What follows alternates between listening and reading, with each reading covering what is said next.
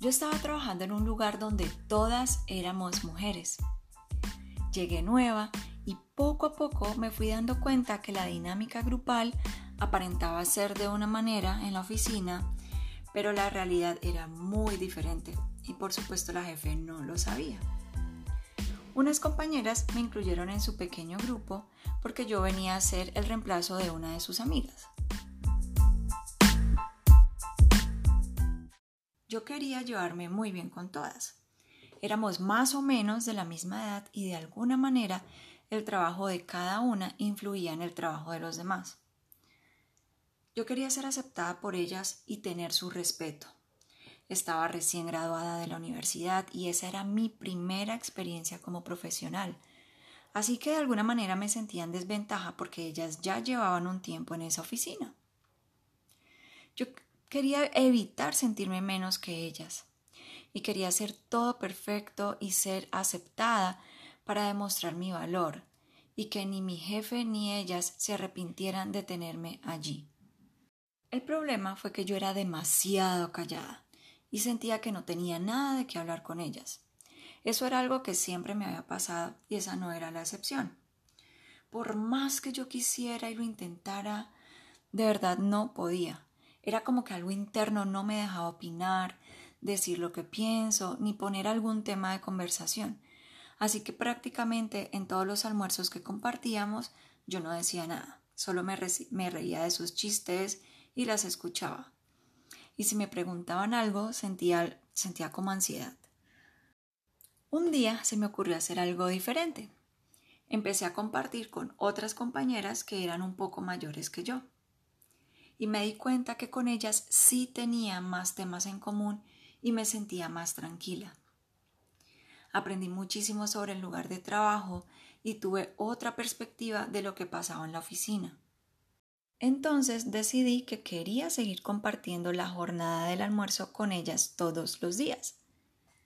A veces íbamos a almorzar a restaurantes por fuera del trabajo y era divertido. Me la pasaba muy bien con ellas. Con el tiempo me fui dando cuenta que hablar con ellas me traía inconvenientes con las otras compañeras con las que compartía al inicio. Resulta que habían dos grupitos bien marcados que eran literalmente rivales a nivel personal y eso afectaba el trabajo en equipo. Las unas me hablaban mal de las otras y viceversa, y eso me empezó a traer otro tipo de inconvenientes porque entonces yo ya prefería pasármela sola en vez de meterme en problemas con cualquiera de ellas y estar en medio de un drama que no me pertenecía. Aprendí que allí nadie era incondicional y el apoyo en el trabajo en equipo dependía mucho de si alguien estaba molesta conmigo porque hablé con otra persona que no era su amiga o o no les gustaba. Y sí, ya sé que suena súper inmaduro, pero eso pasaba y yo no lo podía creer. Era como que si te hablabas con alguien, entonces automáticamente estabas en contra de otra persona. Y eso estaba lejos de la realidad en mi caso. Sin embargo, eso era lo que ellas creían. Aunque ellas sabían que eran enemigas entre sí, mantenían una hipocresía que yo no lograba entender y me molestaba. Por ejemplo, se saludaban de beso y llegaban a lambonearse y eso no iba conmigo. Yo sentía como un nudo en el pecho y no sabía cómo salir corriendo de ahí. Por fortuna, con el paso de los años y mucho después de haber renunciado, aprendí sobre las relaciones tóxicas y los vampiros energéticos. Ese tema me interesó porque aplica para todo tipo de relaciones, en el trabajo, con la familia, la pareja, los amigos, etc. Y como poco a poco me fui dando cuenta que otras mujeres muy sensibles también necesitaban saber sobre esto porque ellas también quieren llevarse bien con la gente o por lo menos quieren evitar inconvenientes, decidí crear un ebook donde les compartiera todo lo que tienen que saber para que pudieran recuperar su paz y tranquilidad al relacionarse con otras personas. Yo decidí llamarle el radar de vampiros energéticos y relaciones tóxicas.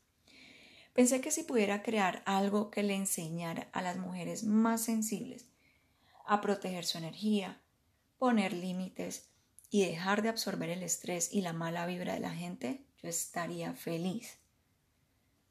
Después de 14 años de estudiar desarrollo personal y pasar varios meses organizando el ebook, finalmente las mujeres altamente sensibles tienen todo lo necesario para saber qué hacer cuando tienen relaciones tóxicas con su familia, amigos, compañeros de trabajo, etc. Con el ebook también aprenden a decir no, a evitar ser manipuladas y a tener en cuenta sus necesidades antes de ayudar a otros. Cuando yo aprendí todo lo que comparto en el ebook Radar de vampiros energéticos y relaciones tóxicas, fui capaz de entender por qué sentía cosas que los demás no sentían. Recuperé la confianza en mi juicio y pude darme cuenta que no me estaba inventando cosas. Aprendí a poner límites, proteger mi energía para evitar la negatividad y la mala vibra que en realidad era de otros y no mía. Recuperé mi energía para hacer mis actividades favoritas y las del día a día. También descubrí qué relaciones tenía que sacar de mi vida para sentirme en paz conmigo misma. Aprendí a seleccionar las personas con las que sí podía compartir, sentirme aceptada y respetada sin tener que fingir algo que no era.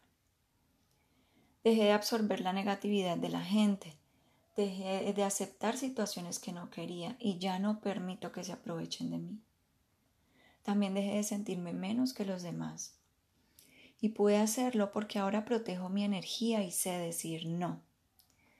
Además soy consciente del valor que tengo y por eso ya no lo busco afuera en la aprobación de los demás.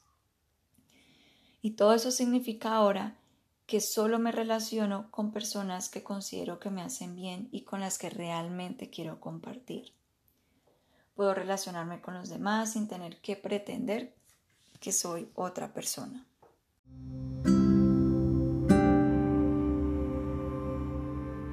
Acompáñame en el próximo episodio de Boutique para el Alma.